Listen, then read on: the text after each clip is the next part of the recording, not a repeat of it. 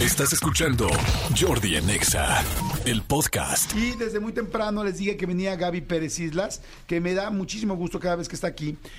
Porque, ay, es que cómo nos hace falta poder hablar de estos despedidas, de estos dolores, de estos este, momentos tan complicados. eh, ay, se- ol- olvidé la, la- de duelos, de duelos tan complicados.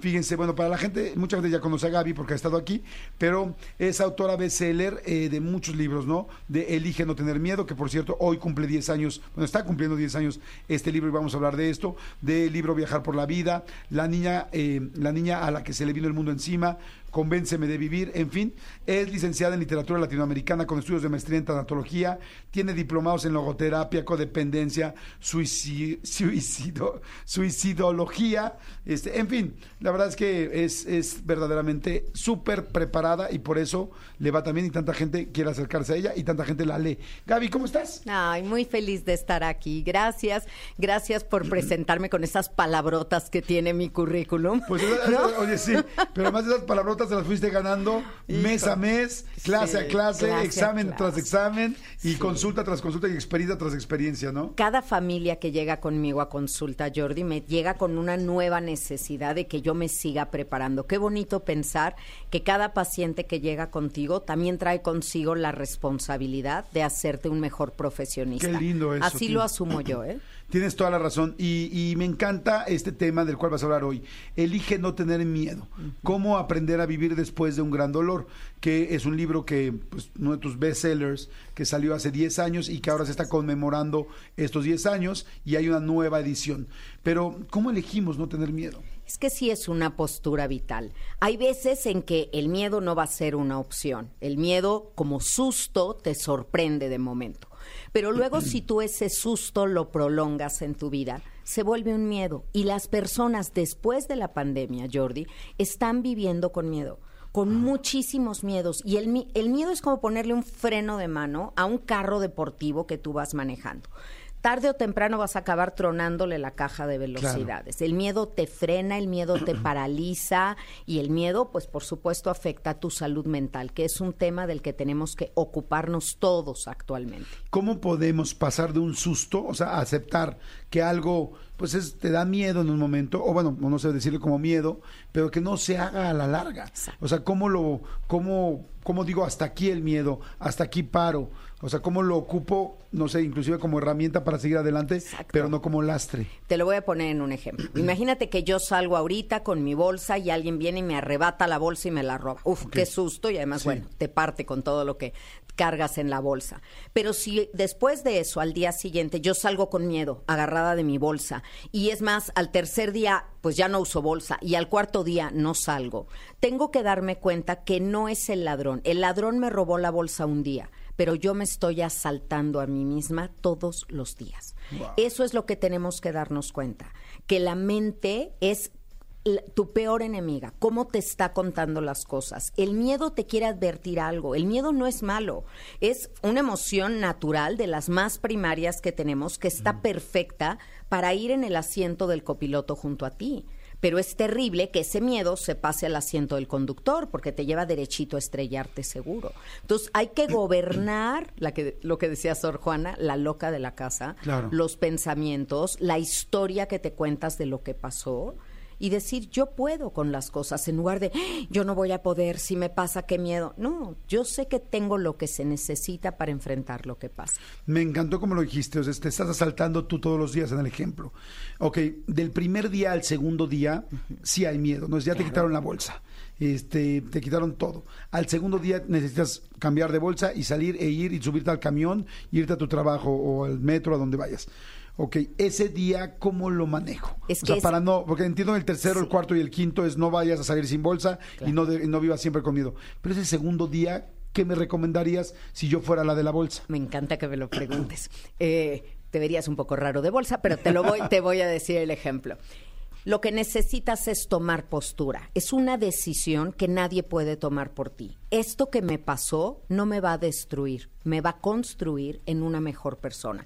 Tú lo decides. Es como pararte frente al mar bien parado para que venga la hora que la ola que venga no te va a revolcar. Sino ya sabes, lo ves de frente. Ahora, otra cosa muy importante, cuéntalo.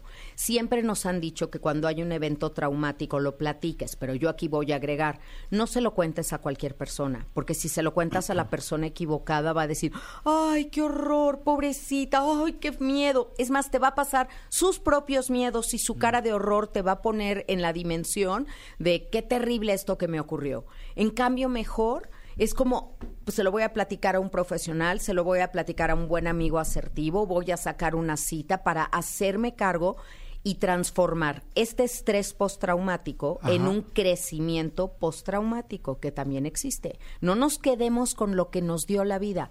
¿Qué vamos a hacer con eso que nos dio la vida? Me encanta. Es una.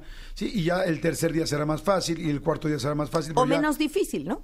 Ya lo enfrentaste, ya sabes qué es. Seguramente vas a agarrar tu bolsa con más fuerza, pero tampoco va a decir, esto no me va a detener. Ahora voy a tener más cuidado, pero no, eso me va a hacer, como dices tú, asaltarme todos los días. Ahora, hay dolores que todos tenemos muy fuertes, ¿no? Ya lo sabemos, pérdidas de alguna persona querida, este pérdida de un trabajo de toda tu vida, donde te sentiste pues que te que no te dieron lo que merecías, pérdida de una amistad de toda la vida, eh, pérdida de inclusive de una persona de un padre aún vivo, ¿no? Que no te vuelve a hablar, que dice no quiero volver a tocar, ya no eres mi hija, ya no eres mi hijo.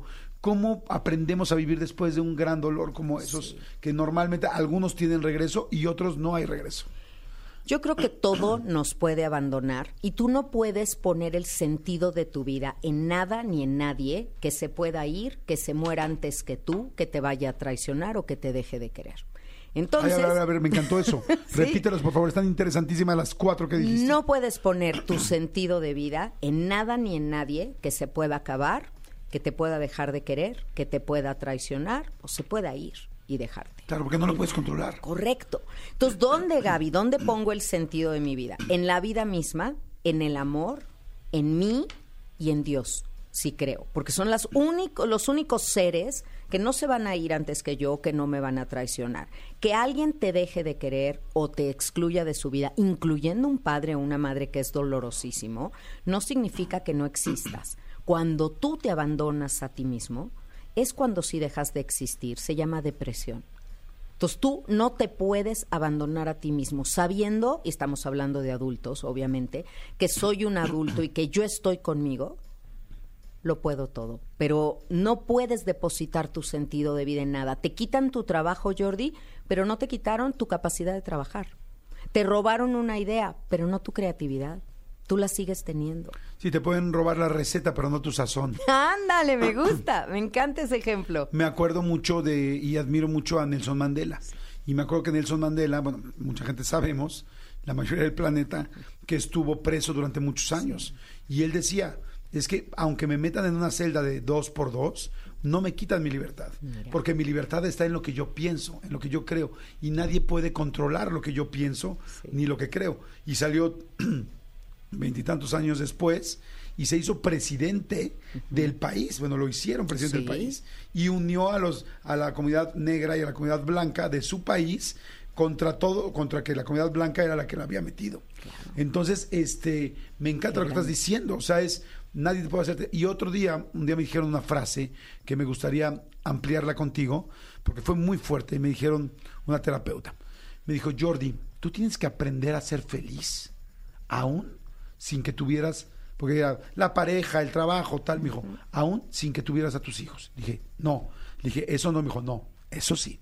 Te tienes que preparar aún, sin que tuvieras a ninguno de tus hijos por la causa que sea, que ni siquiera las queremos pensar, tú tienes que saber que aún sin eso tú puedes seguir adelante y ser feliz porque te tienes a ti. ¿Qué opinas y cómo lo explicarías? Estoy totalmente de acuerdo y creo que mucho en la vida es una cuestión de preposiciones de en lugar de decir soy feliz gracias a, es soy feliz a pesar de. Eso es lo que tenemos que decir. Eh, yo lo he hecho, por ejemplo, en cursos prematrimoniales que están platicando las parejas y, y, le digo, ¿tú estarías dispuesto a que él se muriera? No, entonces no te cases. ¿No? Si no estás dispuesto a perder a alguien, tu amor nunca va a ser ese amor que debe de ser incondicional, absoluto, entregado, porque todo el tiempo vas a pensar que hay más tiempo que vida. Y no es cierto. Tenemos que estar dispuestos a perder. Ahora, lo que te dijo esta psicóloga, que tenía toda la razón, significa no vivir con miedo. Volvemos al punto. Porque la mayoría de las personas, Jordi, que nos están escuchando, dicen, ay, no, no, toco madera, cruz, cruz, es que si se muere mi mamá, yo me muero. A ver, te quisieras morir, pero no te mueres. Vas a seguir. Y decir yo puedo con lo que sea que me pase, no es desafiar a la vida, no es decirle, échame lo que quieras, yo puedo con todo. No es una actitud de pleito, es una actitud de autoestima, de saber, saberte habilitado para la vida. Me encanta cómo lo dices. Y cuando entiendes la teoría, pero en la práctica no estás pudiendo, ¿qué debes hacer? ¿Cuáles son? Hay un ABC de contra el dolor, hay un ABC de cómo vivir después de, de algo que habías dicho, no voy a poder vivir cuando me pase esto. Exactamente hay un ABC, y te lo voy a decir. A de amor. El amor e, es lo que debe de regir tu vida, el amor a ti mismo, el amor a la vida, el amor a los tuyos, pero el amor va a ser una fuerza. El miedo ocupa un lugar que debería de estar ocupando el amor. Cuando dice alguien, no, no, es que me da terror que pase algo, ama a esa persona, no, no te relaciones con esa persona desde el miedo de que le pueda pasar algo, sino desde el amor de tenerlo. B, el A, B, la búsqueda necesitas buscar qué es lo que te da paz, qué es lo que te centra. Ahorita hablabas de Mandela, grande Mandela, y piensa también en Víctor Frank, en el padre de la logoterapia. Y él decía, no escogemos lo que nos pasa, pero sí podemos elegir con qué actitud lo enfrentamos, porque es la última de las libertades humanas. Entonces busca y sé es conocimiento. Yo creo que el conocimiento, si bien no es vacuna para el dolor, sí es algo que te arma, una armadura con la que vas por la vida, sabiendo que la verdad es que uno sobrevive la muerte de un ser querido, es una verdad absoluta, uno puede, pero el chiste no es sobrevivir, es volver a vivir. ¿Dónde está el homenaje? No podemos vivir llenos de tantos miedos, Jordi. No podemos, porque entonces la vida se te empieza a llenar de ansiedad, que es la herencia de la pandemia, como yo te decía. Y me da una tristeza ver a jóvenes con tanto potencial, con tantas cosas, llenos de angustia y ansiedad con pensamientos catastróficos acerca del futuro. Las cifras que hay de suicidio en el mundo nos prueban que estamos viviendo tiempos de mucho sinsentido y angustia. ¿Cómo se quita eso? Yo te diría, con amor y con fe.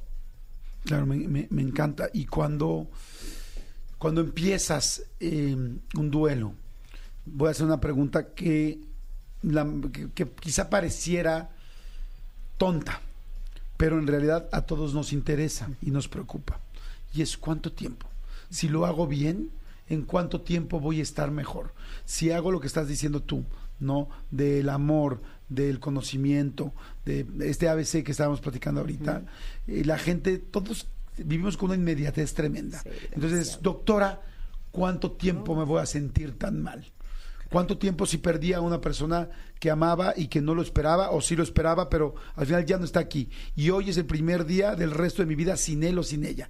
¿Cuánto tiempo? ¿Sabes de qué va a depender? De dos cosas. Uno, de la satisfacción del deber cumplido que tengas con esa persona. Por eso yo les digo, hay mucho que hacer ahora, antes de perder a esas personas, para que cuando no estén, yo tenga la satisfacción del deber cumplido. Saber que fui la mejor versión de mí que pude haber sido con esa persona, con los recursos y circunstancias que tenía para que no se complique el duelo. Y segundo, hacer las tareas del duelo, porque el duelo no es, a ver, yo me corto el brazo, ahí se lo dejo al tiempo, porque sabes que Jordi, el tiempo todo lo cura. ¿No es cierto?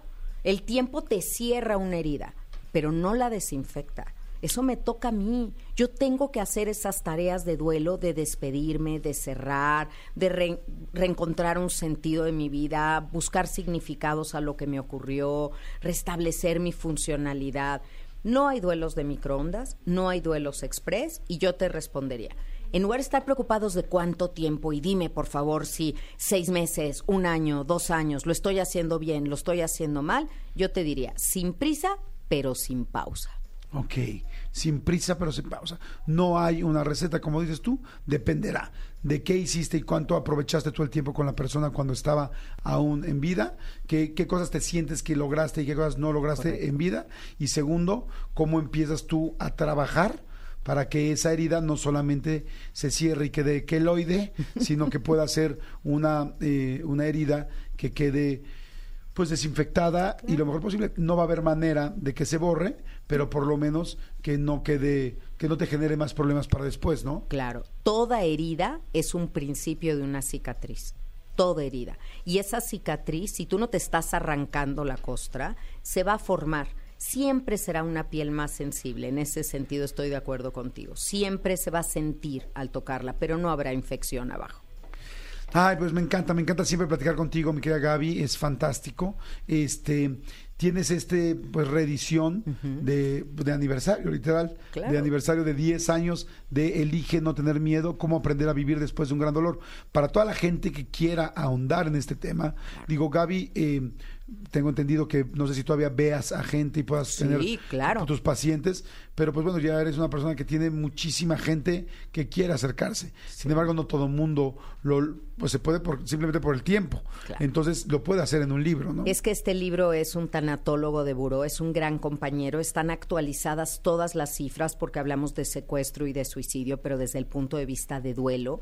Entonces, está al día porque teníamos que agregar el COVID. Cuando yo escribí este libro, ni en la peor pesadilla imaginábamos una pandemia y cómo iba a llenar nuestros hogares de miedo. Entonces, ahí está, elige no tener miedo para ustedes. Y justo, Jordi, porque yo sigo dando consulta, pero también creé un podcast para todos, para que me tuvieran cuando quisieran, a la hora que quisieran de manera gratuita. Se llama Después de la Pérdida. Lo pueden encontrar en todas las plataformas de podcast. Y Después de la Pérdida está ahí para ti, para acompañarte en las noches oscuras del alma. Entonces, yo los invito a que tengan este libro que además quedó hermoso con esta edición de aniversario, con unas ilustraciones preciosas y que pues está complementando la biblioteca Gaby Pérez Islas, que cada día crece un poquito más. Me encanta. Pues ahí está. El libro se llama Elige no tener miedo. Eh, es de editorial Diana, por supuesto de Gaby Pérez Islas, y este es una edición revisada y ampliada por la autora, como lo acaba de decir mi querida Gaby, y bueno, está en todos lados, en todas las librerías, en digital, en... En audiolibro, en formato electrónico, ahí lo tienen para ustedes, porque yo quiero que tomen esa decisión que elijan no tener miedo y Gaby Tanatóloga está aquí para ustedes justo para eso, para soy una quitamiedos, fíjate. Yo creo que si me dijeras qué es Gaby Tanatóloga, soy una quitamiedos. Me encanta. Gracias, Gaby, muchas gracias. Y bueno, ya la tendremos en las siguientes semanas aquí en el programa para que estén pendientes porque bueno, me encanta que colabores con este programa. Siempre. Gracias, Gaby, gracias.